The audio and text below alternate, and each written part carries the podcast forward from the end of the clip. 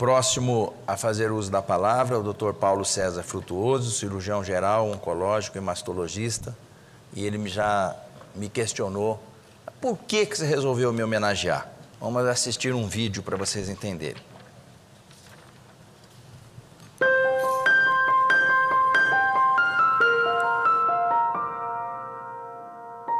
A evolução vai acontecendo de forma microevolutiva. Mas em determinado, nessa microevolução você tem como estudar, porque a microevolução permite a existência de fósseis. Mas em determinados momentos da evolução das espécies, inclusive a nossa, ocorrem saltos chamados macroevolutivos, em que há uma aceleração, uma aceleração das mutações genéticas. É, tem uma, uma paleontóloga, Anne Dambricourt Malassé, uma das maiores paleontólogas, paleontólogas da, da atualidade. Ela foi diretora do Museu de História Natural de Paris. Ela resolveu estudar a evolução do, do osso do osso da mandíbula, é? do maxilar inferior. É o único osso móvel do nosso crânio. Bom, para ela estudar a evolução fóssil do maxilar inferior, ela tinha que pegar os fósseis dos crânios dos hominídeos, dos pré-humanos, e girar de cabeça para baixo. Quando ela girou esses fósseis de cabeça para baixo, ela percebeu uma alteração que ela não estava procurando. Onde? No esfenoide, que é o osso com a forma de borboleta sobre o qual se assenta o nosso cérebro. É o mais complexo osso do organismo e o primeiro que se desenvolve na vida embrionária. Muito bem. Ela percebeu que o osso esfenoide, ao longo das eras, sofria inclinações. E quando essas inclinações aconteciam, havia um aumento da nossa calota craniana e da nossa massa encefálica, e nós nos tornávamos mais inteligentes. E também mais eretos, caminhando por duas pernas. Isso colocou por abaixo uma teoria chamada teoria das tavanas, que nós andamos sobre duas pernas de tanto nos erguermos pela relva onde habitávamos, em busca da presa que nós precisávamos para a nossa sobrevivência e do predador que vinha na nossa direção. De tanto nós nos erguemos, acabamos andando por duas pernas. Isso caiu. Há 60 milhões de anos, o esfenoide era horizontal, como o esfenoide dos lêmures da ilha de Madagascar. A primeira inclinação que Anne d'Ambricourt Malassé percebeu foi há 40 milhões de anos e surgiram os símios. A segunda, 20 milhões de anos e surgiram os grandes macacos. A terceira, há 6 milhões de anos e surgiu o Australopiteco, que deu origem ao gênero Homo. Há 2 milhões de anos surgiu o gênero Homo. E há 160 mil anos surgimos nós, o Homo sapiens. Durante esses, essas inclinações, a evolução corria de forma microevolutiva. Em determinados momentos, há saltos macroevolutivos e aumenta a velocidade da nossa evolução. Mas o mais importante que essa cientista descobriu foi que quando essas inclinações surgiam, elas aconteciam ao mesmo tempo em todas as partes do mundo onde estavam os pré-humanos. Na Ásia, na África, na Austrália, nas Oceanias, talvez nas Américas. Como é possível uma mutação acontecer ao mesmo tempo em indivíduos separados por distâncias continentais? Ou isso não é mutação? Isso está dentro de um planejamento inteligente que está nos acompanhando há 3 bilhões e 500 milhões de anos, que é o tempo do, da existência da vida no planeta Terra. Você está entendendo? Quando você começa a ter consciência de tudo isso, e você começa a ter consciência também da espiritualidade que nos rodeia, do que somos, de onde viemos, para onde estamos indo, então não existe acaso. E ainda vou mais. Estudos feitos por cirurgiões maxilobucofaciais estão percebendo alterações de arcadas dentárias de crianças americanas e japonesas que estão prenunciando uma nova inclinação. Isso está de acordo com o quê?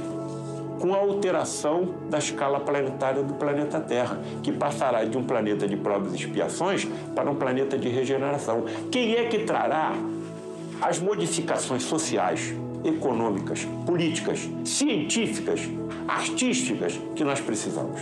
Somos nós? Claro que não. Espíritos muito mais evoluídos que, que nós, que necessitarão de corpos físicos mais resistentes à doença do que nós.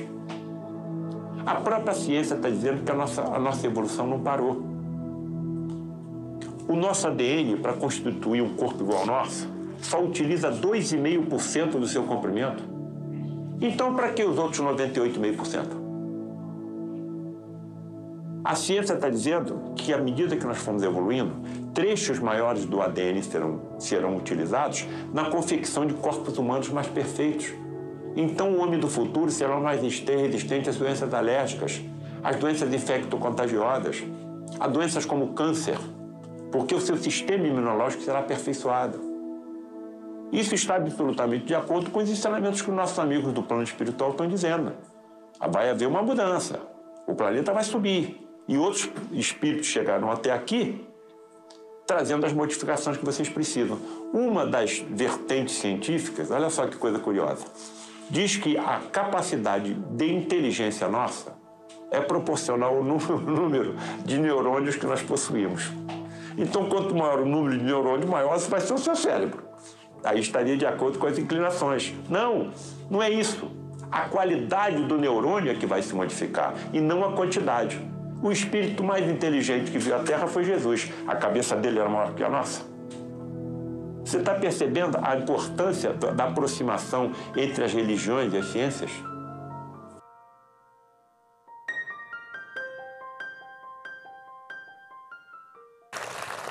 Vamos ouvir agora o Dr. Paulo César Frutuoso, cirurgião geral, oncológico e mastologista.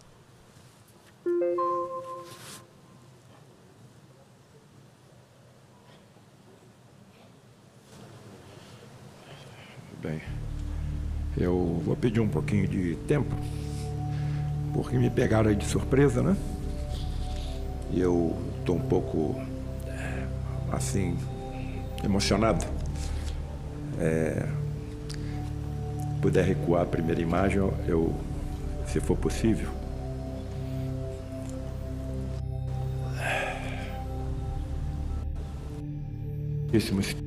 Sou minhas atividades sobre estranhos fenômenos de teletransporte e materializações de seres denominados espíritos desencarnados, que mesmo já tendo passado pelo fenômeno natural da morte, como todos passaremos, continuam vivos habitando universos paralelos a este em que ainda estamos, expressos pelas religiões como planos espirituais, astrais ou celestiais, dentre outras denominações.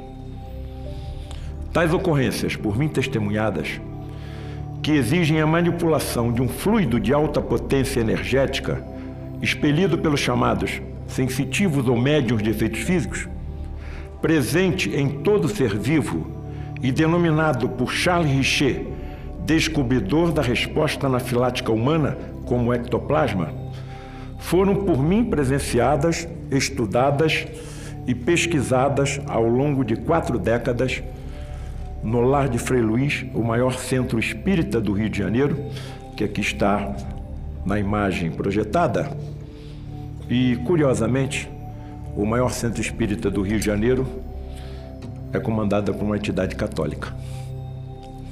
Ainda assessorada por outras duas entidades católicas, Frei Leonardo e o Padre Isabel, onde deduz-se facilmente que nós é que nos dividimos em evangélicos, em católicos, em espíritas, em protestantes, em hinduístas, maometanos, ateus, os judeus, etc. Eu acho que para esse tal Deus que eu não compreendo, por enquanto só sei que ele existe. Não existem essas divisões. Nós é que nos dividimos, mas na realidade somos um único rebanho, um único conjunto familiar, comandado por um único pastor. Tamanhas foram as constatações trazidas nessas sessões, extremamente raras ao longo da história, extremamente raras ao longo da história da humanidade, mas contudo comprovadas por inúmeros vultos da ciência inclusive detentores do prêmio Nobel, que me vi na obrigação de trazer a público, especialmente a minha classe, a classe médica, o resultado deste longo trabalho que agora aqui apresento em curto resumo. Que constatações obtidas principalmente em diálogos com médicos que já viveram nesse mundo que nós estamos, faleceram ou desencarnaram e se teletransportaram e se materializaram nessas reuniões. Evidentemente, agora habitam outros planos de existência para onde nós nos transportaremos quando chegar o momento. Que constatações obtidas foram essas? Somos todos seres imortais. Segundo, o que denominamos corpo físico é em verdade um veículo transitório que necessitamos para interagir com esse universo. A vida, porém, não está na matéria a qual tanto valorizamos. E assim, transmitida esta pelo componente extrafísico, imaterial, energético e imortal, denominado alma ou espírito. Terceiro, não é a primeira vez que aqui aportamos e nem será esta a última. A reencarnação é uma verdade consolidada. Ninguém poderá ver o reino de Deus se não nascer de novo. Poderemos retornar em qualquer nação, raça, regime governamental, família, profissão, religião ou sexo. Todas essas verdades, mais cedo ou mais tarde, serão comprovadas pela nossa ciência, lançando definitivamente por terra as motivações, as, motiv as motivações que levam às guerras, desavenças e intolerâncias de toda espécie. Nossos equipamentos médicos já utilizam a antimatéria no escrutínio dos corpos humanos e se acham em célere avanço na detecção da sobrevivência e imortalidade da alma. Diante de tal constatação, por que investir, por exemplo, no comércio de armas, já que a morte não existe? Quarto, nossa evolução é acompanhada e vigiada por um governo imaterial e espiritual comandado por um Cristo planetário há 5 bilhões de anos. Seu nome? Jesus. Quinto, não estamos ocupando os lugares que estamos como governantes, médicos, representantes do povo, homens da lei, da ciência, das artes, pais e mães de famílias ou qualquer outra atividade por mero acaso. O acaso não existe.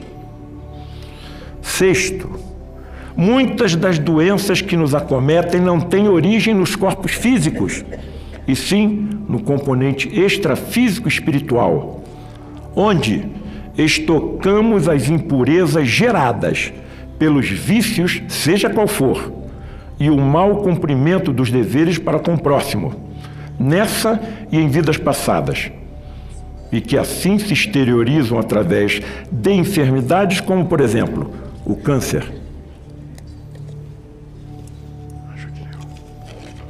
Nós, médicos, estamos muitas vezes tratando os efeitos. Não sabemos as causas, como, por exemplo, tumores de alta malignidade que acometem fetos. Deus existe. Mas por que permitiria tamanha tragédia biológica se a criança nem nasceu? Fez mal a quem? Queremos agora respostas lógicas e racionais que não estão nos sendo dadas. As religiões estão nos levando até a morte, mas não sabemos nada do que poderá acontecer além dela. Que vamos continuar vivos? Me foi informado e me convenceu. Que espécie de corpo eu terei? Necessitarei de algum alimento? As crianças que falecem em terra idade continuam crescendo, idosos rejuvenescem, cegos voltam a enxergar, paralíticos voltam a andar? Nós não sabemos nada. Então, a necessidade da ciência na comprovação e revelação do que acontece depois do fenômeno natural da morte. É chegado o momento, senhoras e senhores, de refletirmos sobre quem somos, de onde viemos e para onde estamos indo. E nesse desdobramento terá papel fundamental a tecnologia e a ciência, que se acham em velocidade evolutiva jamais observada na história, no desvendamento do que é ainda incompreensível e tido a razão de milagres, entre aspas. O sobrenatural não existe. Tudo é regido por leis naturais, físicas, químicas e biológicas, conhecidas ou ainda desconhecidas pelos nossos cientistas. Quando eu chego num hospital moderno no Rio de Janeiro para realizar algum procedimento cirúrgico, eu não abro a torneira com as minhas mãos. Eu passo a minha mão incêndio a uma célula fotoelétrica e a água sai sem que eu toque nada. Talvez se eu tiver com um selvagem ou uma criança ao meu lado, ele ache que eu fiz um milagre. Não existem milagres. Existem leis físicas, químicas e biológicas que a nossa ciência não alcançou, mas a própria ciência é humilde o suficiente para reconhecer que só sabe o que acontece em 4% do universo. Em 96% do que acontece no universo, a nossa ciência não sabe. E é expressada em energia escura, em matéria escura e outras energias. O sobrenatural não existe. Tudo é regido, portanto, por leis naturais físicas, químicas e biológicas, conhecidas ou ainda desconhecidas pelos nossos cientistas. Portanto, a vida espiritual é uma lei natural e nunca terá fim. Todas essas convicções absolutamente inabaláveis na minha pessoa e muitas outras acham-se alocadas em seis livros, por enquanto, da nossa autoria.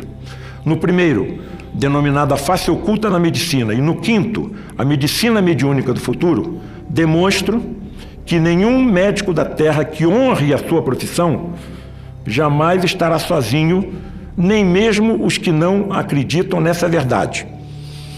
Há pouco tempo conversei com um colega, talvez incluído nesse grupo, e indaguei a ele: colega, é, você tem ideia de quantos pacientes você já operou? Com a maior tranquilidade uns 23 mil. Então, mais uma vez está comprovado, no meu entender, que a conduta é mais importante do que a crença. Enquanto cuidamos dos corpos materiais dos nossos pacientes, colegas dos universos paralelos ao nosso cuidam do seu componente extrafísico e nos intuem mentalmente que atitude tomar. Tamanha sua humildade que não nos permitem sequer perceber seu auxílio, deixando o mérito e a glória da vitória sobre as doenças inteiramente sobre os nossos ombros. Porém, ouso afirmar, ouso afirmar, que sem esta ajuda imponderável aos nossos pobres cinco sentidos, muitos dos sucessos por nós alcançados no tratamento das doenças não seriam alcançados. Mostro agora uma imagem onde os senhores veem a fotografia de Frei Luís, um frade franciscano alemão que veio para o Brasil na primeira metade do século XX e se radicou na Serra do Rio de Janeiro, na cidade de Petrópolis. E à esquerda mostro um desses médicos que já teve um corpo igual ao meu, passou pelo fenômeno natural da morte e, sob condições especialíssimas e raríssimas, com manipulação de tremendas quantidades de energia, pode se teletransportar e, durante alguns momentos, se materializar no nosso meio. Tanto está materializado que impressionou uma chapa fotográfica. Nitidamente se nota nas mãos desse médico um lírio. Quando ele se teletransportou e se materializou e foi fotografado, o lírio foi uma homenagem ao Frei Luís, que quando habitava um convento na cidade de Petrópolis, era quem cuidava dos jardins do mosteiro. E ele adorava lírios e violetas. E pelos, pelos benefícios que esse colega alemão, morto na Segunda Guerra Mundial, recebeu dessa entidade católica, ele se materializou com um lírio em suas mãos. Próxima. Os senhores estão vendo aí uma fantástica fotografia conseguida também no Lar de Frei Luís, de um desses raríssimos médiums ou sensitivos, em transe profundo, expelindo pelos orifícios naturais da, do, do corpo, como nariz, boca e ouvido, essa substância fluídica ainda não alcançada pela nossa ciência e que permite que eles se teletransportem e se materializem ao nosso meio. Próxima imagem.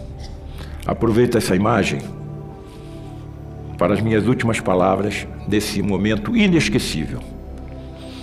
Que o Criador abençoe todos aqueles que se dedicam à cura, ao alívio e ao consolo dos seres humanos, e também aos esculápios das outras dimensões que nunca nos abandonam em nossa difícil labuta.